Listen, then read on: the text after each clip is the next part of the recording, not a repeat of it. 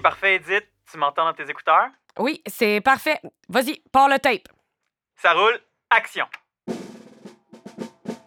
So long, so long, so long, Napoleon. How do you do, chops? Je m'appelle Henry.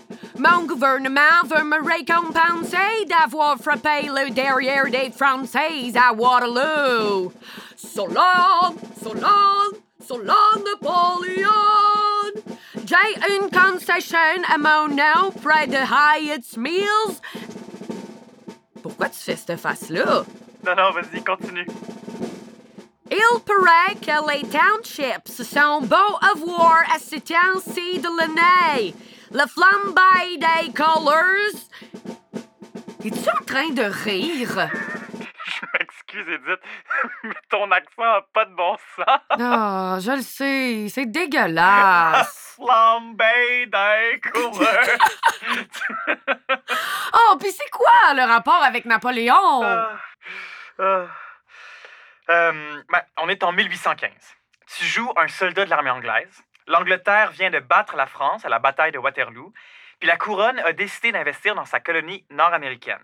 Fac, elle octroie des terres à plein de monde, entre autres à des soldats qui se sont démobilisés. OK, puis c'est quoi Hyatt Mills? Une des régions où les Anglais ont été envoyés, c'est dans le canton d'Ascot, à l'endroit qu'on connaît aujourd'hui sous le nom de Sherbrooke. Ah, Mais en 1815, ça s'appelle Hyatt's Mills parce qu'un loyaliste qui s'appelle Gilbert Hyatt a un moulin à grains là, à la confluence de la rivière Magog puis de la Saint-François. ah oui! Je, je- je pense que j'ai déjà vu un dessin de ça. Les Abénakis appelaient cet endroit-là les Grandes Fourches à cause des deux rivières qui se rencontrent. Euh, drôle d'image quand même. euh. Autour de 1818, ils changent le nom de Hyatt's Mills pour Sherbrooke en l'honneur du gouverneur du Canada, Sir John Cope Sherbrooke. Sherbrooke, comme dirait ma grand-mère. Fait que ton bonhomme, il est content d'avoir des terres, mais il se doute pas vraiment des conditions qui l'attendent. Oh no! Je vais me les geler! Ouais, puis si, c'est surtout aussi qu'il y a presque pas de communication avec le reste du Bas-Canada. Fait qu'ils sont vraiment laissés à eux-mêmes. Ça ressemble à un cadeau empoisonné! En fait, bon nombre des immigrants anglais qui se sont vus allouer des terres de la couronne entre 1815 et 1818 vont revendre leurs concessions pour aller vivre à Québec ou à Montréal. Parmi ceux qui y restent, il y en a plusieurs qui vont devenir d'importantes figures politiques ou commerciales de Sherbrooke. Ils vont former une sorte d'aristocratie au mépris des colons américains et loyalistes qui étaient là avant eux. Il faut croire qu'ils ont fini par se sentir bien chez eux.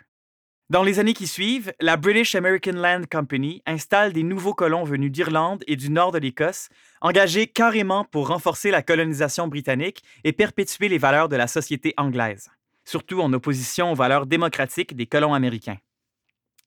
Par contre, la construction du premier barrage sur la rivière Magog dans les années 1820 et puis l'arrivée du chemin de fer en 1852, tout ça, ça va attirer plus de Canadiens français, qui deviendront la population majoritaire de Sherbrooke une cinquantaine d'années plus tard. Cet essor économique et démographique entamé avec l'implantation des colons britanniques va valoir à Sherbrooke son surnom de Reine des cantons.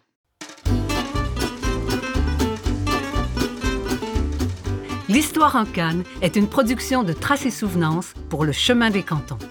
Les textes sont de William S. Messier. La recherche est de Laurent Busseau, avec les voix de Anne-Catherine Chaquette et François-Louis Lorrain. Ce projet a été soutenu financièrement par le ministère des Affaires municipales et de l'Habitation dans le cadre du volet Soutien au rayonnement des régions du Fonds Région et Ruralité.